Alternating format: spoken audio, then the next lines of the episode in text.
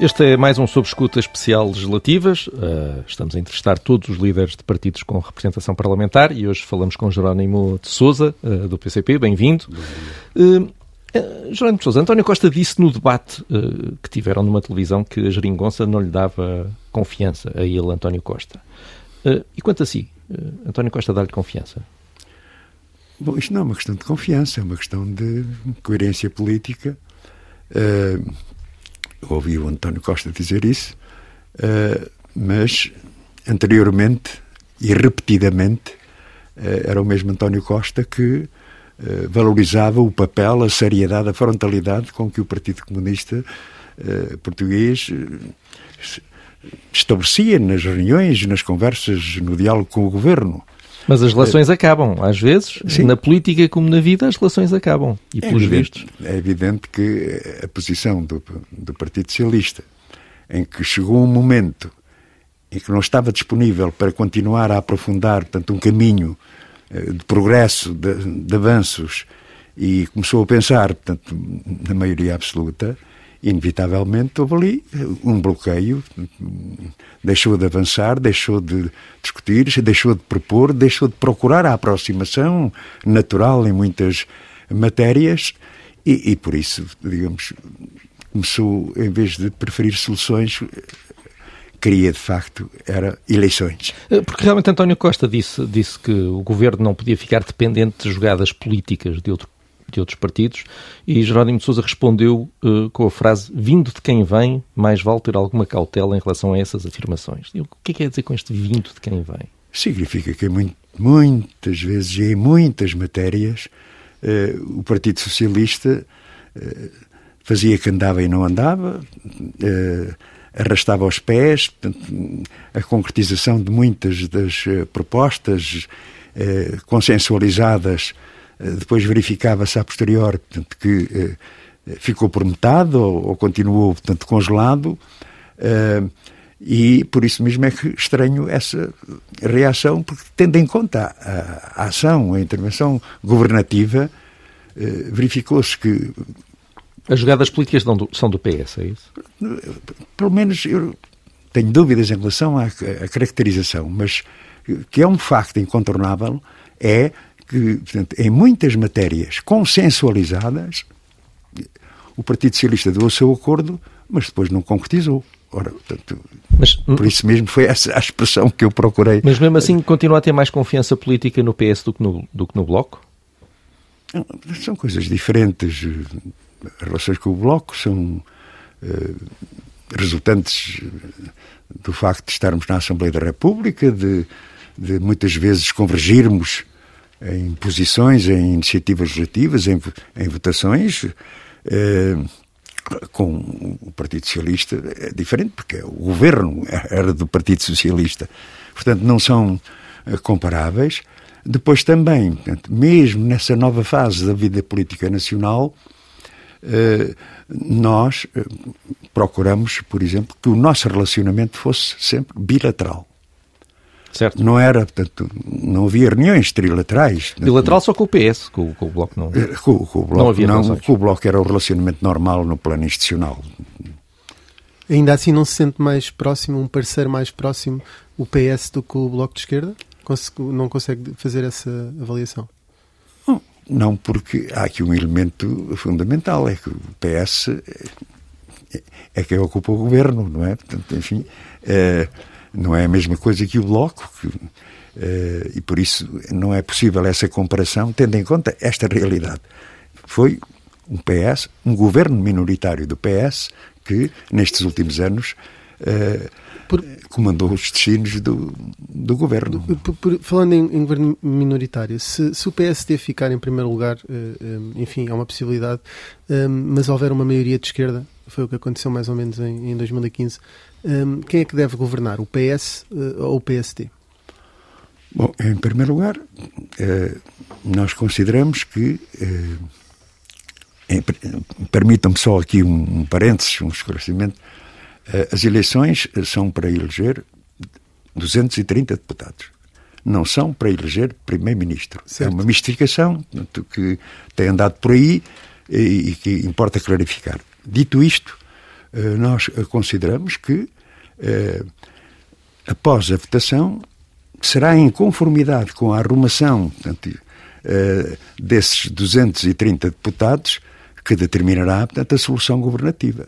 E Hoje não podemos dizer que será A, será B, será C. Uh, o processo está a decorrer, a campanha eleitoral também, falta a votação e, naturalmente, depois, resultante dessa votação, resultante dessa arrumação, dessa correlação de forças na Assembleia da República, que determinará a solução Seria compreensível para o eleitorado do PCP haver uma maioria uh, de esquerda um, e um, permitir, o PCP permitir que fosse o Rui Rio ou o PSD uh, liderar o governo?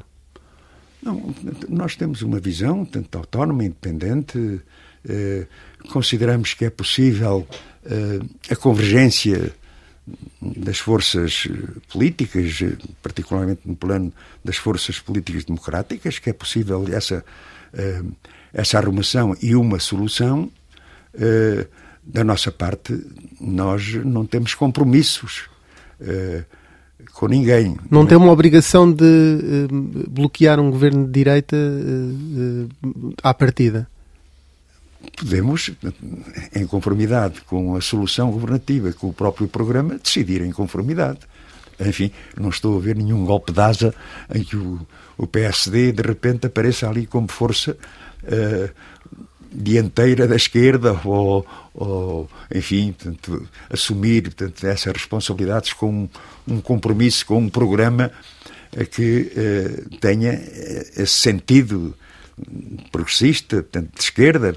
Enfim, e isso significa que apresentaria uma, uma, isso, uma é? moção de rejeição ao programa uh, do PSD, o PCP, não? Eu creio que. Uh, Como aconteceu decidir, de facto em 2015. Decidir assim.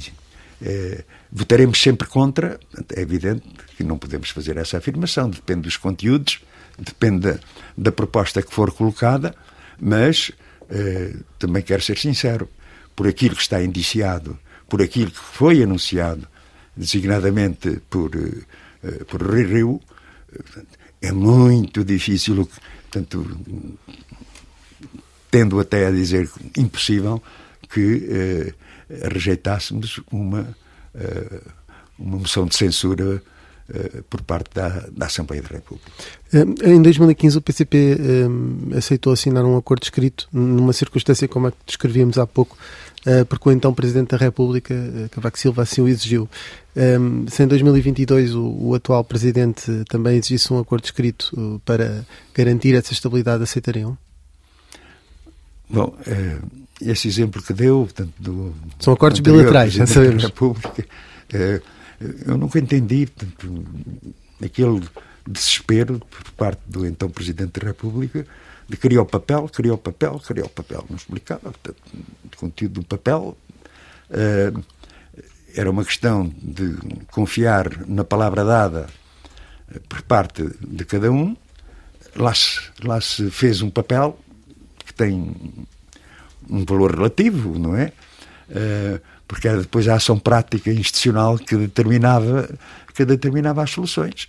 E nós, mais do que um papel, pensamos é sim ou não é possível a convergência das forças democráticas uh, para dar resposta aos problemas que aí estão, uh, procurar soluções para o país mais do que uh, estar com a forçar com papéis. É um detalhe, se for necessário para avançar com essas políticas, uh, não há nada contra a partida uh, de assinar esse papel.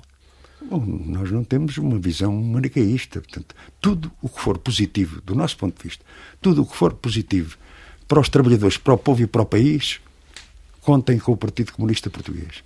O que for negativo, venha de onde vier. Portanto, naturalmente, estará a posição contra no eh, Partido Comunista Português. Esta, eh, de uma forma singela, no essencial, é esse sentido que damos à convergência, os conteúdos, e é para avançar, lá estará portanto, o PCP e a CDU.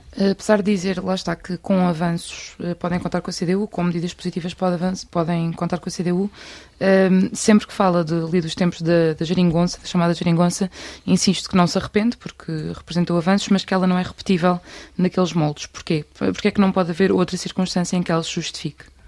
Bom, eh, porque o primeiro facto relevante é, portanto, o Partido Socialista chegou a um ponto de definiu os seus próprios limites. Na parte final da, da, discussão do Orçamento do Estado e, portanto, e nas, nos encontros que tivemos, há um momento em que verificamos claramente que o Partido Socialista não queria avançar mais. Isso nos, ulti nos três, últimos dias da negociação? Nós colocámos três questões fundamentais.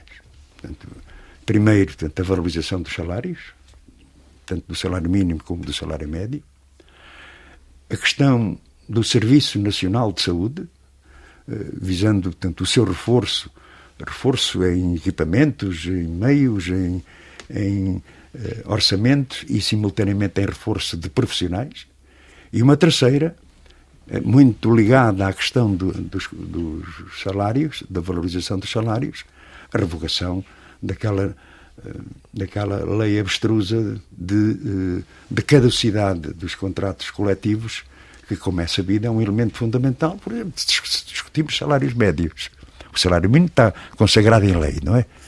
Mas o PS nos últimos dias até chegou a falar da suspensão precisamente dessa, dessa norma, tal como fez cedências nas creches, uh, Sim, nas pensões. Disse que chegava aos 850 euros na altura de salário mínimo também. Sim. Se não queria mesmo mas, negociar, podia-se arriscar ali a isso, ainda levar mas, um sim. Mas isso nós, enfim, nós também tínhamos um valor para o salário mínimo nacional e eh, fizemos, portanto, uma alteração à nossa própria proposta, mas eh, quando eu digo, portanto, houve ali uma mudança, já na parte final, portanto, de, eh, do processo de discussão e votação do Orçamento de Estado, que eh, demonstrava um PS já crispado, com eh, o bloqueamento de toda ou qualquer perspectiva de evolução em relação particularmente às três matérias que eu referi eh, e resolveu claramente. Sentiu essa crispação de António Costa nos sim, últimos encontros? Sim, portanto,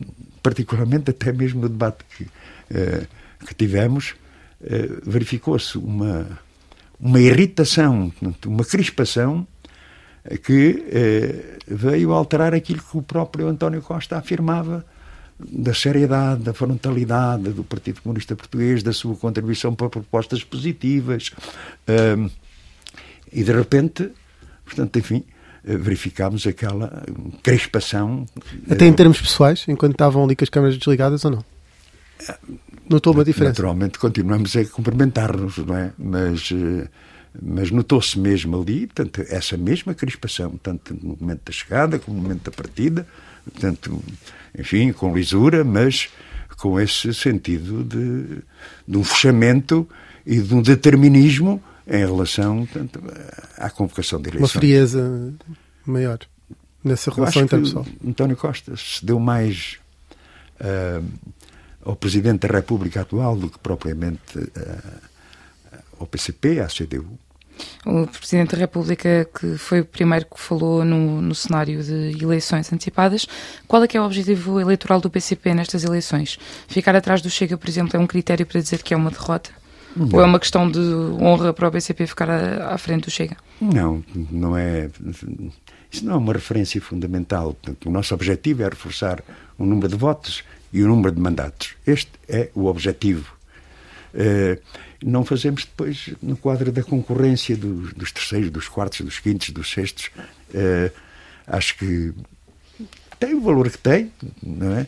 Mas nunca vamos fazer comparação com outros. É, é com o resultado que, que vamos ter, que vamos trabalhar, portanto, e lutar. Não é com referências em relação a este ou aquele uh, partido político. Uh, em entrevista à RTP há umas semanas, uh, foi questionado sobre se eram estes tempos uh, que o PCP chama, costuma chamar a nova fase da vida política nacional nos últimos anos, a geringonça que tinha levado a que houvesse descontentes no PCP, que deixassem de votar no partido, e apontou que pode haver uma explicação até sociológica para a perda de eleitorado. Um, é essa explicação que faz com que haja uma perda de eleitorado inevitável? Não, não, Eu acho que isso é, é contornável. Não é, não é automático. Aliás, portanto, eu vi algumas conclusões e alguns comentários dos comentadores eh, em que, de repente, anunciaram portanto, o fim do PCP, da CDU, portanto, eh, que o seu eleitorado estava a fugir. Bom, eh, eram comentários manifestamente exagerados. Uh, o PCP, portanto, a CDU está no terreno, podemos verificar, portanto, é num quadro muito difícil que resulta mais de, da situação pandémica, com todas as consequências que isso tem no terreno, nas iniciativas. Isso é um problema para todos, não é? Um problema para... para todos, só que... E as eleições mostram que, de facto, tem havido mas uma sabe, Mas, como sabe, portanto, uma característica do PCP, da CDU, é eh, campanhas muito de contacto direto, muito de iniciativas, muito diversas que marcam alguma diferença em relação a outras forças políticas.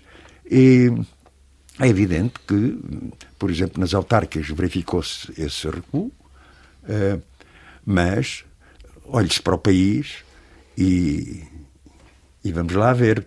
a CDU continua a ser eh, uma grande força política autárquica, tendo em conta a eleição de de 2 mil uh, autarcas nas assembleias de freguesia, assembleias municipais, uh, dispõem de grandes câmaras, uh, incluindo no plano de Setúbal, portanto, Sim, mas também, capital de, mas também perdeu de câmaras muito, perdeu câmaras Sim, muito importantes, perdemos, perdeu não, Lourdes, não recuperou, recuperou, não, recuperou, não recuperou Almada.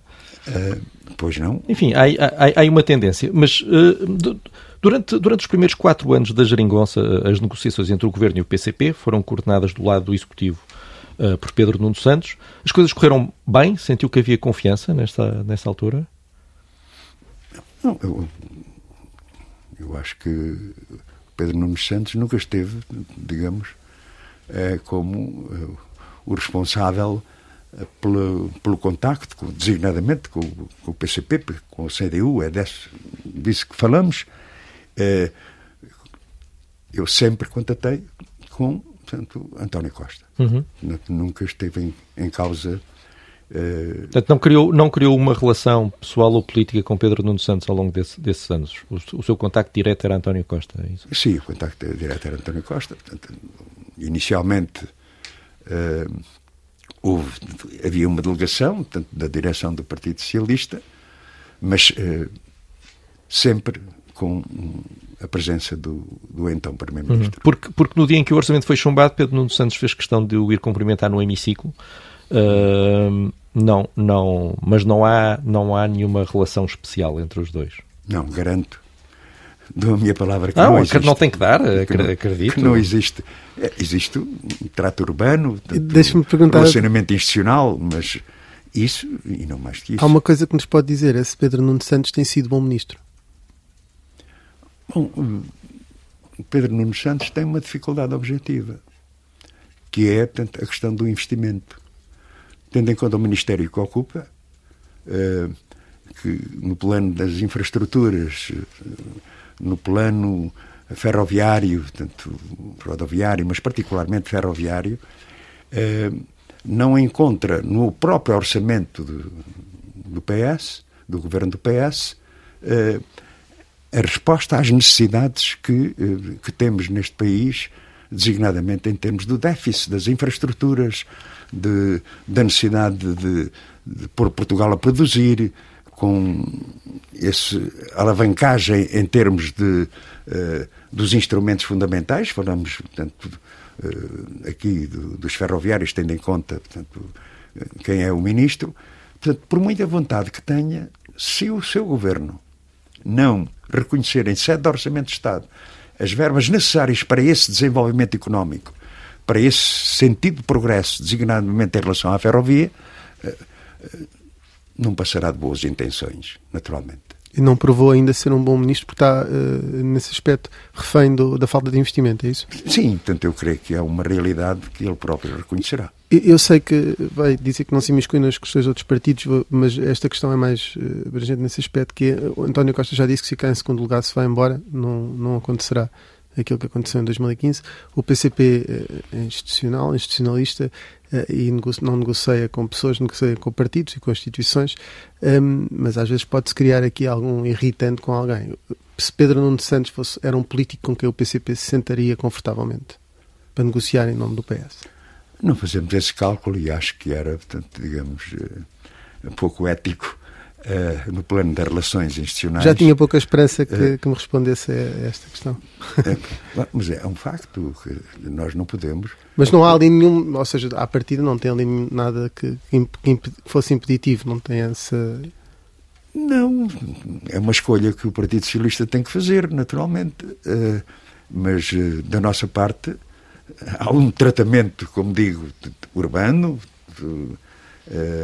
que resulta do próprio relacionamento institucional, mas não tem nenhuma particularidade, nem nenhuma referência acima daquilo que estou a dizer. Portanto, é um governo minoritário do PS, a responsabilidade dos ministérios dos ministros é, são do, do Partido Socialista e é neste quadro que agiremos e discutiremos com quem tanto for uh, o responsável, tiver responsabilidades particulares no governo, uh, num governo do Partido Socialista, no caso concreto, como aconteceu. É indiferente quem se senta na cadeira. O PCP tem-se desdobrado em algumas publicações nas redes sociais um, e até tem uma secção específica no site da, da candidatura um, em que tenta de, desdizer aquilo que são mitos e mentiras sobre o orçamento, um bocadinho fazer um faz um fact-checking partidário, por assim dizer. Um, o PCP está, está, nervoso com as eleições uh, para ter esta postura assim mais agressiva nas redes sociais? Eu quero, já, no plano pessoal, não sinto nada essa, eh, essa pressão e a necessidade de justificação. Antes, pelo contrário, portanto, o que nós temos feito é a divulgação e valorização daquilo que foi alcançado nestes últimos, nestes últimos anos. Eh, e isso é um elemento fundamental de, desta perspectiva de avanços que se verificaram desde 2015.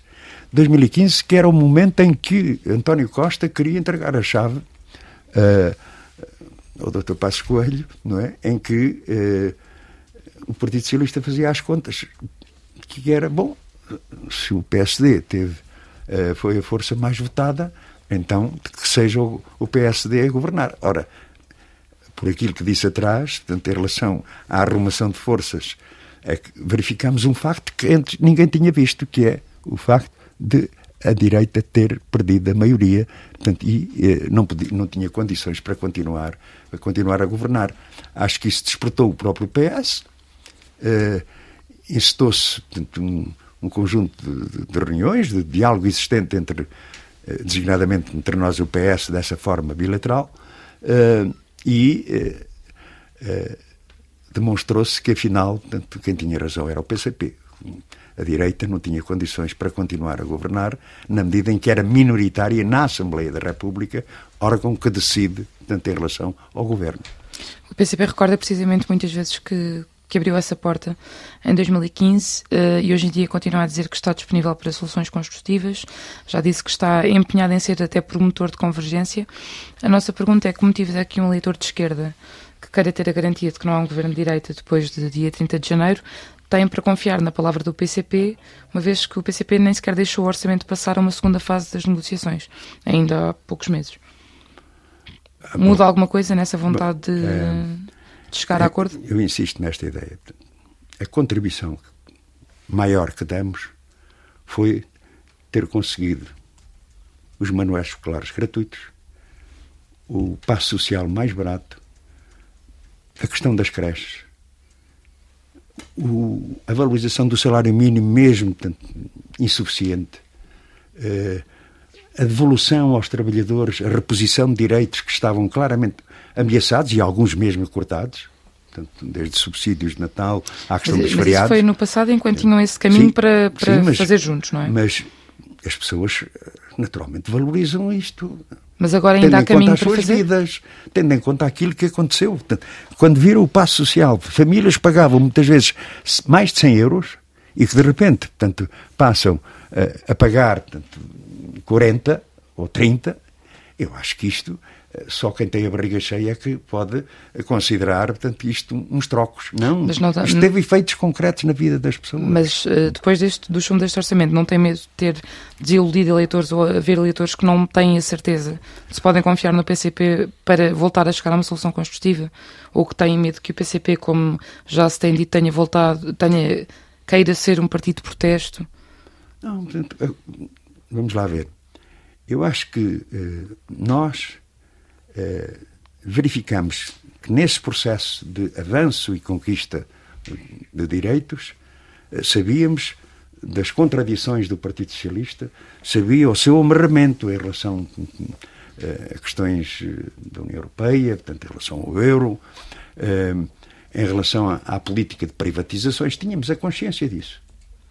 Mas o problema de fundo é que, nessa discussão do orçamento, essas três questões que referíamos eram elementos fundamentais para o desenvolvimento dessa caminhada uh, pelos direitos.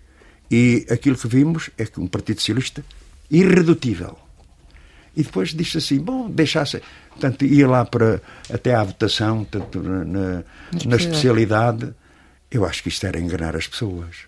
Então, e agora nós... acha que vai haver mais disponibilidade depois de 30 de janeiro para isso, para chegarem a algum acordo? A vida é dinâmica, portanto, o que é verdade hoje às vezes altera-se eh, para uma mentira, ou uma mentira, portanto, pode, enfim, ter evolução. Uh, quando dizemos, portanto, enfim, da convergência, qual é a nossa preocupação? Nós temos uma situação dramática no país. Temos os déficits estruturais todos que existem. Mas eu lhe pediria exatamente temos, que fosse concreto temos, nisso. Uh, o que é que nos impede de voltar a, a esse mesmo impasse? Que, é, ou seja, de que é que o PCP precisa para agora conseguir, de facto, voltar a negociar e voltar a aprovar um orçamento ou a viabilizar um orçamento? Quando falamos de medidas positivas, é um bocadinho vago. O que o vai fazer, vai, digamos, continuar portanto, com capacidade de iniciativa, apresentando propostas e soluções. Mas terá prioridades nessa e, negociação? Naturalmente, estas prioridades que eu referi de, de, de valorizar o é? trabalho é? e os trabalhadores, de valorizar salários, reforçar e salvar o Serviço Nacional de Saúde, revogar normas gravosas da legislação laboral, eh, está aqui uma base Vamos, fundamental. Vamos então falar de salários. O, o, PCP defende no seu programa o aumento do salário mínimo para 850 euros em 2023. Uh, qual é o vosso valor para o final da próxima legislatura, que será, se tudo correr bem, se o governo não cair, 2026? Bom, nós consideramos que eh, esta possibilidade de encetar tanto um caminho já tanto dos 800 euros, esta perspectiva, uhum. eh, está aqui colocado um problema que é a evolução do salário mínimo nacional. Está a criar uma situação em que os salários médios uh, começam cada vez a ficar mais próximos do salário mínimo nacional. E isto tem que ter resposta Qual é a com a ação reivindicativa, portanto, naturalmente, dos trabalhadores, com a negociação dessa contratação, e isso leva-nos a uma conclusão óbvia. Ou se revoga as normas da caducidade, ou então há aqui, digamos, um bloqueio em que o salário mínimo pode avançar por lei o mas, salário médio mas então, não é por lei. É, claro. Em sua opinião, o salário médio não aumenta uh, apenas e só porque não, não há um problema de produtividade em Portugal. O único problema é que os, os empresários não querem aumentar salários. E se, e se os trabalhadores fizerem força suficiente, aumentarão.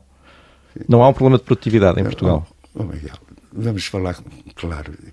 Uh, olhemos para a estatística, olhemos para os números nesta fase da pandemia. Mesmo em pandemia, os grupos económicos tiveram 6 mil milhões de euros de lucro, dividendos. E depois discute-se ao cêntimo uh, a evolução dos salários, designadamente não só do salário mínimo, como do salário médio. Isto não pode ser, portanto, porque há aqui, digamos, uma. Uh, não é contradição, portanto, está na natureza do capital, enfim, uh, travar tanto os salários eh, mesmo quando é possível, portanto, essa evolução positiva. Não há um problema de produtividade em, em, em Portugal. Eu acho que a prova é só um problema de ganância, por assim dizer, é isso? Os, os, trabalhadores produziram bem, portanto, são estes resultados inquestionáveis. Não sou eu que, que, estou aqui a afirmar e a inventar. Mas há, mas há estudos que mostram que Portugal tem um problema de produtividade, eh, quando é sim, é comparado com as maiores sim, economias pensar, europeias. Enquanto se pensar que é através de uma política de baixos salários que o país se desenvolve, estamos todos enganados ao menos sejamos coerentes, assumamos. Mas ninguém defende isto, não é? Que isto não vai lá com salários baixos. Ninguém defende isso. Ninguém ah, defende, defende isso. mas praticam. Este é, é o problema que estamos a discutir eh, nesta matéria. Um, salário mínimo de, enfim, 705 euros, o que é. Sim, 705. É, mas eh, simultaneamente vem-se uh, dizer que, enfim, eh, os custos da habitação, a casa que não vem, uh, o vínculo precário que não acaba, Ou seja, mantém-se todos os problemas que levam a este facto, que em muito, muitos pontos do, no nosso país trabalha-se empobrecendo. Isto é uma violência. Mas, mas, Como é que isto é possível? Mas, mas não trabalhar tem, em não, empobrecer. Não tem um valor fixo para o salário mínimo em 2026. Uh, o, vão até aos 850 de 2023, Exato. porque o PS dá um, que são os 900, não é? Uh, em 2026. PS... Não acredita? Sabe, nós estamos, eu estou um bocado escaldado ao longo destes anos todos, quando se começa a prometer muito lá para o, uh, lá para o dia à tarde de São Nunca, portanto, eu tenho sempre muita, muita, muitas dúvidas, porque é a forma de fugir ao problema, empurrar com a barriga, portanto, discutir lá, daqui, daqui a três anos a gente conversa que está tudo aqui no reino das maravilhas. Portanto, não uh, pode ser entendido como suspeição, mas é a experiência de muitos anos, de muitas promessas distanciadas no tempo que levavam depois à sua não concretização. Portanto, e eu insisto nesta ideia. O, o PC... Portanto, Portugal tem um problema de salários e que devem ser valorizados, tendo em conta que isso depois responde a tudo. Responde, portanto, um, um salário decente, eu não estou a falar de um salário gigante, estou a falar de um salário decente. Permita um casal de jovens, por exemplo, comprar casa ou alugar uma casa com a garantia que pode ter filhos e que tem a garantia da sua casa. Qual é esse valor de salário decente? Eh, qual é o valor de um salário decente para uma, ah, um, português? Um salário, um salário digno, naturalmente, responde, é, teria respostas na proposta do Partido Comunista Português. 850 euros seria um salário digno? Era um, um passo adiante. Mas, mas e, e diga uma coisa, na função pública onde não há patrões, os salários já, já estão bem? Não, não, não tem razão, mas nós afirmámos isso e, aliás, não, no quadro do Isso orçamento... não mostra precisamente que o nosso problema é, é, da nossa economia e não dos, dos, patrões do privado, como diz. Se na função pública o problema também existe, é porque há aqui qualquer Sim, coisa, não? Porque o, o, Estado não assume as suas responsabilidades para com aqueles que, que lá trabalham. Acha que, também, acha que também o Estado também está a avisar o lucro e a não pagar o que, o que poderia pagar aos trabalhadores? O, o que eu vejo é que os trabalhadores da administração pública há 10 anos a esta parte, praticamente não, não tiveram qualquer aumento salarial. Isso é que é um facto.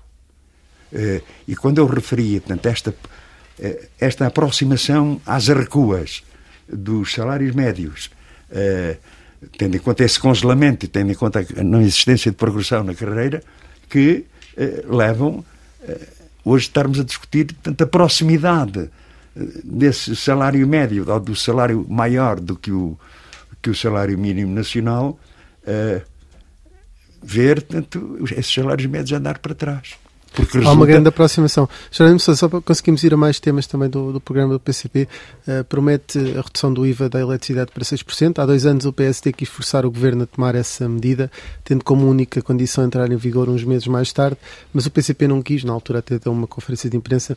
Não era preferível ter esperado uns meses para ter o IVA a 6%, em vez de terem passado agora dois anos e, e estarmos na mesma? Uh, como, diz, como diz o nosso povo, enxoval que não vá com a noiva tarde ou nunca aparece. Portanto, e, e temos essa experiência uh, com, com o Partido Socialista que muitas vezes promete. E depois, olha, Aqui era o PSD até. Aqui era o PSD. O PSD que estava. É que, é, ia ser aprovado na Assembleia e ia ficar escrito, não é? Ia ficar escrito. Pois, Daqui a três termos, meses. Oh, Miguel, olha que isto não é mera desconfiança.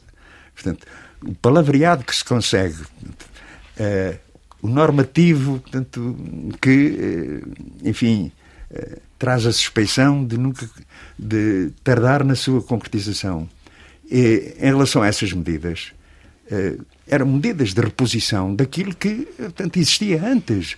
Não estávamos a inventar direitos novos, nem exigências novas. Estávamos a falar de reposição. E isso não, não aconteceu nessa fase. Enfim, antes, pelo contrário, dia sim, dia não, portanto era mais um corte, um congelamento. Vamos continuar aqui um, no compromisso eleitoral do PCP deste ano. Uh, defendem a reversão da privatização do CTT e reclamam o controle público dos setores e empresas estratégicas que estão hoje, sobretudo, nas mãos do capital estrangeiro. Citando, quantas e quais empresas é que pretendem nacionalizar? Não, não, tenho aqui a lista à mão, mas posso. Mas pode haver prioridades. Esse exemplo, por exemplo, dos CTTs. Uh, o que é que aconteceu? Foi privatizado. O serviço postal. O que aconteceu? o que aconteceu a centenas de postos e estações de correio encerradas. Uh, a qualidade dos serviços pioraram. Os salários e os direitos dos trabalhadores dos CTTs sofreram retrocessos. Então, uh, qual é a razão que justifica? Porque tratou-se de uma concessão, uma concessão que terminou agora, em que era tempo, digamos, de decidir a fazer essa proposta várias vezes ao o PS. governo, portanto... Uh, mas tem uma lista ou não? Tem uma li... Disse que não tinha a lista aqui, é normal que não, não tenha, mas tem uma lista? Não tem. REN, EDP, é isso? EDP, por exemplo, é um caso. É um caso Preocupa o capital de ser, de ser, controlado pelo Estado chinês, é isso?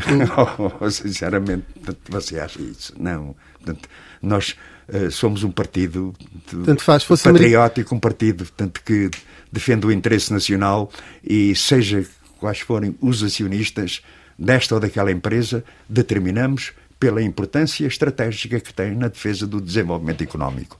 E isto é dito assim, com uma grande clareza, sem nenhuma hesitação, porque é isso que pensamos e é isso que propomos. Tem que ser o Estado português, não o Estado chinês, é isso? O Estado português tem responsabilidades particulares de, eh, mesmo à luz da Constituição da República, da existência eh, de um setor público forte e dinâmico que potencie portanto, o desenvolvimento económico, que contribua, por exemplo, para o próprio desenvolvimento das micro, pequenas e médias empresas. Que precisam naturalmente deste.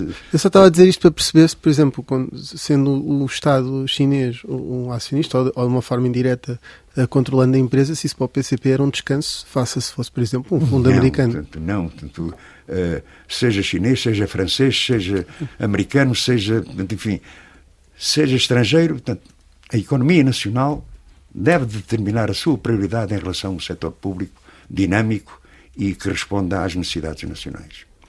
Uh, vou voltar aqui a citar o compromisso eleitoral.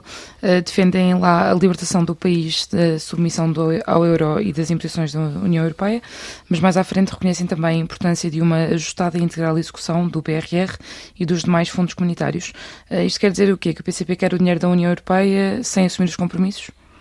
Temos quais compromissos? Em relação a essas verbas, por exemplo, nós discordamos profundamente que eh, o seu destino seja determinado pela União Europeia. Mas é natural que estando enquadrados na União Europeia. Desculpe lá, mas eu fico profundamente indignado. Dá a impressão que a União Europeia teve um rebate de consciência e que de repente agarrou, portanto, num, numa uma verba portanto, significativa, eh, grátis, à borla.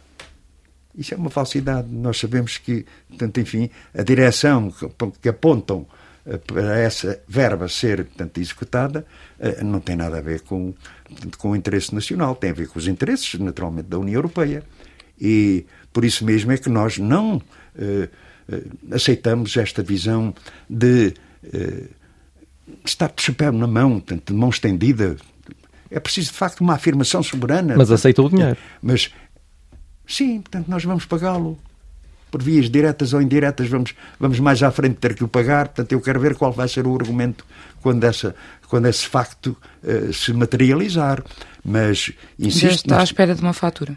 Insisto nesta ideia, mesmo em relação à primeira parte de, uh, da pergunta, em relação à política monetária, em relação ao euro, eh, foram agora celebrados os 20 anos.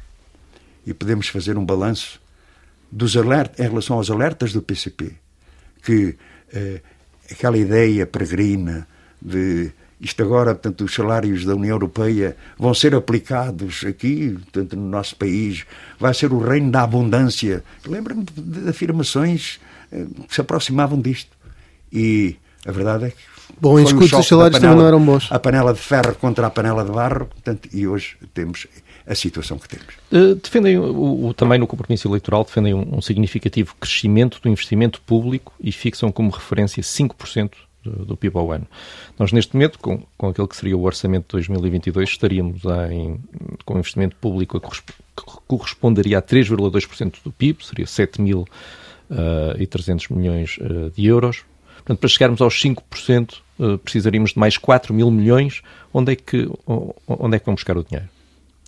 Desenvolvendo a nossa economia, criando melhores condições uh, para, particularmente, o setor público.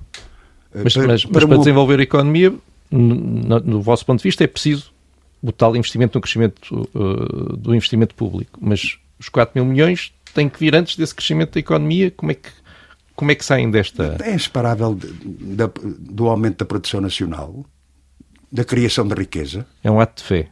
Não é, não é fé. Portanto, dizer, eu sou daqueles dia... que confio que Portugal, ao contrário do que muitos afirmam, tem saídas. Portugal não é um país pobre, é um país empobrecido pelas políticas que têm sido realizadas durante, durante Mas, Jerónimo Sousa, a questão é que é fácil escrever num papel, vamos uh, colocar uh, no investimento público, vamos colocar o dinheiro correspondente a 5% do PIB, mas o dinheiro tem que vir de algum lado. E neste Sim. momento faltam 4 mil milhões de euros. De onde é que vem este dinheiro? Mas, é muito dinheiro. A criar a tal dinâmica do aumento da produção nacional. Uhum. Criar esta, essa, essa dinâmica. E eu julgo que, enfim, é uma proposta não, não é, digamos, é um objetivo, mas não é chegar aqui, tomem lá, portanto, é assim ou acabou. Não, portanto, enfim, queremos que há dinâmicas e, e decisões no plano do desenvolvimento económico capaz, digamos, de responder a essa pergunta. Porque, porque, o PCP tem imensas medidas de aumento de despesa do Estado, eh, como reconhecerá no compromisso eleitoral, mas depois também tem medidas de redução da receita. E, e, e aqui o ponto é tentar perceber como é que isto se faz, como é que se pode prometer ao mesmo tempo um enorme aumento de despesa e um significativo, uma significativa diminuição um da receita. Desculpe lá, não se faz isto. De, de, Portanto, quem tem que responder às perguntas sou não, eu. por exemplo, que em relação aos impostos. Sim, Diminuições nos impostos indiretos, de IVA, uh, dizem que querem diminuir uh, mesmo os impostos em, em relação às micro, uh, micro, mini, não sei exatamente qual é a expressão, micro, mini e médias empresas. É, e mesmo em relação a, a, a, singulares, quer dizer, há aqui medidas, bom, acabámos de falar dos, dos 6% da, da eletricidade, tudo isso são diminuições de receitas. 6% para a restauração, que existia, tanto, Olha, e, que... Está a haver mais um... Sim, tanto, porque existia. Os, os, os pequenos e médios empresários sofreram com esse golpe do aumento para 23% na altura do, do do montante para, digamos, o apoio às micro, pequenas e médias empresas. Eh, sim, propomos, por exemplo, admite-se o preço da botija de gás, de gás particularmente certo, neste inverno. Mas, portanto, as receitas diminuem, as despesas aumentam, há aqui Sim, uma tal quadratura com, do círculo. Mas não. não pode ser só com o sacrifício dos mesmos do costume sempre a mesma profunda compreensão em relação aos interesses dos grandes grupos económicos. Só estamos a tentar perceber as contas. É um juízo de valor que eu faço. Portanto, certo. Uh, uh, e em relação tanto a direitos, em relação às questões tanto do aumento de custo de vida, e muita dificuldade porque não há dinheiro para isso. Como assim? Porque é que então admite-se uma, uma bilha de gás portanto, custar eh, menos de metade do que aquelas que nós pagamos aqui no nosso país. Em Espanha. Uh, Jerónimo de Souza, uh, vamos mudar agora de tema. Tem-se falado muito sobre a sua sucessão, sei que já está agastado de responder a isso, mas uh, a entrevista ao público na, na, na última semana condicionou levar o mandato até ao fim eh, não só à sua saúde, como costuma fazer, aliás, nos últimos anos, tem dito-se a saúde permitir, mas também a uma conjuntura imprevisível. Ah, não vou dizer agora que fica até 2025, porque não sei, mas em condições normais leva o mandato até ao fim. Isso podemos, pode garantir. Sim, portanto, quero ser franca para o observador, portanto, dizer que a questão não está colocada. Estou aqui a ser claro. Uh, portanto, enfim, em relação à sua pergunta, um dia será, com certeza, é? mas... Mas ainda, e... ainda é novo, por exemplo, comparado com o Presidente dos Estados Unidos, ainda, ainda é novo. Admite ser recandidato em 2025 ou, ou já é o tempo de dar lugar a outro? Bom, eh, eu não faço essas, essas conjunturas, não tenho essa visão, portanto, eh, esse limite ad eterno, um dia será, mas independentemente disso, eu quero informar, tanto objetivamente, que eh, o órgão que decide, que é o Comitê Central, não é o Congresso, eh, o Comitê Central do PCP determinará portanto, a solução. Mas neste momento, a questão, de facto, não está colocada. Haja saúde e vamos, e vamos até ao fim. E acha que é importante um líder do PCP estar no Parlamento? É uma, uma experiência muito, muito interessante é, em que nós portanto, nós resolvemos portanto, um, um aparente conflito entre a ação de massas e a ação institucional. Creio que resolvemos bem o problema. E hoje não há nenhuma conflitualidade entre a nossa ação e intervenção política, portanto, desenvolvimento da luta e, simultaneamente, também, digamos, participarmos ativamente não desvaloriza na Assembleia lado parlamentar. E, portanto, Mas é importante sou, um, o líder portanto, ter essa projeção. O exemplo da minha, o exemplo da minha vida Sim. demonstra isso. Uh, fui já há quase 50 anos, vejam lá. Uh, fui para deputado constituinte uh, e, ao princípio, a coisa era difícil, como vocês imaginam, porque não era capaz de fazer uma lei mas percebi rapidamente que era capaz de dar contribuições durante a elaboração da Constituição, que era que não tinha nenhum problema de debater com, com um jurista, com um deputado, enfim, formado, eh, a discutir o direito à greve. Por causa da experiência portanto, de vida que tinha. O direito, os direitos sindicais, portanto, uh, o valor do, do trabalho, portanto, disso não tinha problema, porque tinha, tinha essa experiência vivida. E uh, pronto, portanto, depois ao longo dos anos ainda meti um intervalo, ainda consegui portanto, ter um intervalo, mas uh, tenho sido de facto uh, sido eleito com a confiança dos meus camaradas. Perguntamos também, porque João Ferreira é um nome sempre falado uh, para a sua sucessão, uh, ele surge desta vez em décimo lugar na lista de deputados de Lisboa. É um lugar, uh, em princípio, não elegível, mas bastaria que os eleitos acima abdicassem para que ele pudesse chegar ao Parlamento, caso agora no futuro, no decorrer, o seu mandato acaba ainda durante esta legislatura, fosse preciso ele entrar. Isto é uma forma de manter essa porta aberta? Eu, eu acho que, que, é mais avisado não fulanizar tanto este processo, em primeiro lugar, como insisto, portanto, a questão não está colocada. Certo. E, eh, em segundo lugar, eh, o partido tem, portanto, hoje, um conjunto de, de dirigentes eh, com mais ou menos idade, portanto, que têm muita capacidade. Há demasiado foco em João Ferreira, publicamente. Publicamente, porque eh, também se percebe, tanto foi candidato, é candidato à presidência da República e, e, foi candidato à Câmara e de isso não são sinais, é Lisboa. só... É só uma questão de, é uma de competência digamos, dele. da própria competência que, que o levou designadamente também a ser deputada uh, ao Parlamento Europeu. Além de João Ferreira, Ferreira fala-se muitas vezes também de João Oliveira, de Bernardino Soares. Uh, numa entrevista recente à CNN, introduziu o nome de João Frazão. Isso é uma questão, é, pode ser uma solução de compromisso, uma terceira ou quarta via? Eu, eu quero aqui agradecer a oportunidade que o, que o observador me dá para uh, clarificar. A pergunta é feita num contexto concreto, portanto, do nome, ou de dois nomes, e eu quis demonstrar, portanto, e fulano, portanto, e fulano, e fulano, e fulano. Mostrar enfim, que há um grande leque. Uh, uh, mas, portanto, uh, neste momento a fulanização, portanto, não, não se entende. Independentemente da evolução de, Podia ter dito do processo e independentemente Cardoso, do grau de saúde, de saúde que, eu possa, que eu possa ter. Podia ter dito Vasco Cardoso ou outros nomes. Calhou dizer João Frazão, foi isso. A sério. A sério. Portanto, porque, porque eu podia dar mais quatro ou cinco nomes. Ok.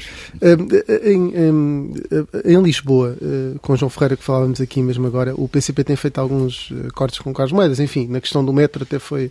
O, o PST votou ao lado de, de, uma, de uma proposta do PCP. Sente-se confortável com estes acordos e com esta perspectiva de um acordo? Às vezes chama-se vodka laranja. Quando o PCP, ou quando a CDU, neste caso, e o, e o PST se unem, sente-se confortável que em Lisboa possam acontecer estes acordos? Bom, eh, eu quero dizer da nossa experiência histórica.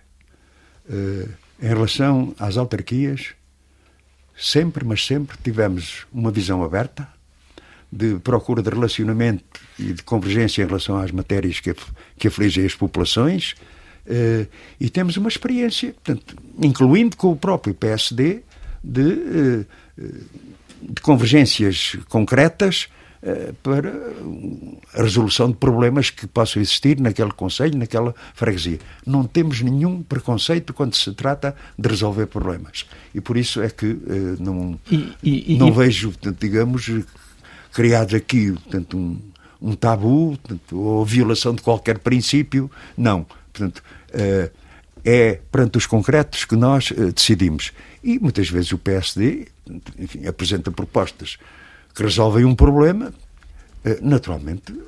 Sim. E, votamos e, a favor. E estão mesmo dispostos a negociar com todos? Uh, no, no Seixal, a CDU ficou à frente das Assembleias de Freguesia de Amora e de Corroios, graças ao apoio do Chega. Com o Chega também, também estão abertos a falar nas autarquias?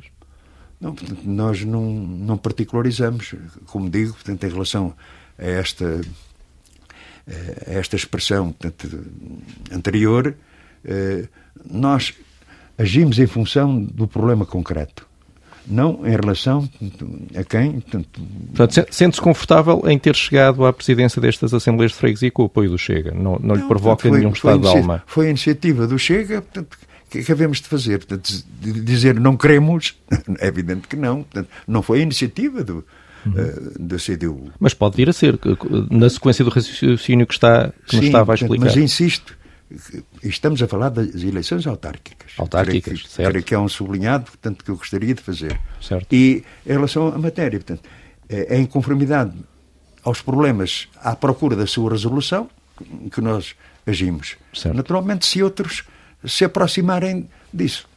não temos nenhum. Estarão disponíveis para falar. Uh, Jerónimo Souza, uh, estas, eleições, estas entrevistas uh, sobre as legislativas terminam sempre com pequeno questionário para o qual pedimos respostas curtas. Estamos a, a, um minuto e meio, dois minutos do final da entrevista. Uh, qual foi o, o melhor primeiro-ministro da nossa democracia? da nossa democracia, depois da aprovação da Constituição. Pode ser, pós, se quiser, pós 25 de Abril. Uh, pós 25 de Abril, portanto, creio que o Primeiro-Ministro Vasconcelos foi. Portanto, está, está a ver, dele a abertura para isso. E, e, depois da Constituinte? E depois da Constituinte, olha que os exemplos não são nada animadores. não são nada animadores. E, e o pior? Aí se calhar já, já tem mais candidatos. Bom, uh, os governos piores portanto, são de origem daquelas maiorias PS, PSD e CDS. É, com experiências também de, de, de, governos de bloco central que deram para o torto. Mas assim, um primeiro-ministro assim que, que acha Não, não sou capaz de, de, apontar tanto para, para um. Portanto, creio que o, ao longo do, dos mandatos dos partidos com política direita, portanto, enfim, venha ao diabo e escolha. Qual é a pessoa que mais ouve quando tem que tomar uma decisão política difícil? Uh, os organismos de direção do meu partido. Em que partido é que votaria se o PCP não existisse? Não, esse é um exercício difícil. Enfim, eh, eu acho que é uma pergunta que não tem sentido porque este Partido Comunista Português existe de facto e não estou a ver. Portanto, a sério, não estou dou-lhe, a ver... Dou-lhe uma ajuda, o PEV é um parceiro de coligação, talvez. Quem? O PEV. Sim, mas uh, uh, o projeto que defendo é muito mais avançado, é muito mais avançado. Naturalmente, convergimos e, e com muito gosto, portanto, com o Partido Ecologista aos Verdes, mas em termos de opção individual, portanto, enfim, a minha visão, o meu sonho é maior. Não engoli o sapo por nenhum. Dê-nos o nome de um político de outro partido que gostaria de ter num dos seus governos. Não sou capaz. Não há nenhum? Não sou capaz. Com quem tenha gostado de, de, de trabalhar, negociar? Destrinçar. Existirão muitos democratas, com certeza, eh, capazes disso, mas não destaco nenhum. E qual foi o melhor ministro deste governo? Uh, não, não cometa a maldade de, de, isolar este ou aquele. Portanto, prefiro Neste ter um, é sentido, um sentido crítico em relação à composição do governo. E, e finalmente, qual, qual, foi o seu maior fracasso político? O maior fracasso político?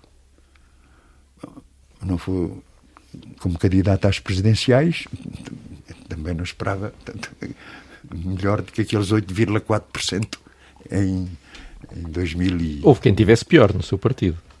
Sim, está bem, mas uh, estas circunstâncias muitas vezes determinam uh, as coisas e todos nós que fomos candidatos procuramos dar o nosso melhor.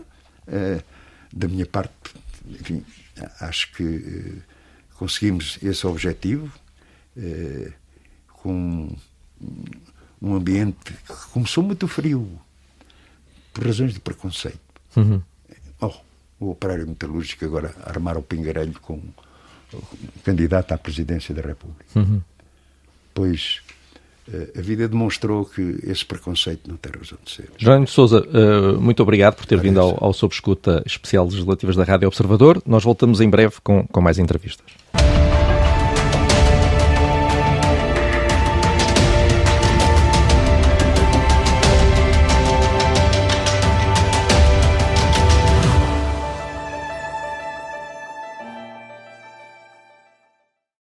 Obrigada por ter ouvido este podcast. Se gostou, pode subscrevê-lo, pode partilhá-lo e também pode ouvir a Rádio Observador online em 98.7 em Lisboa e em 98.4 no Porto.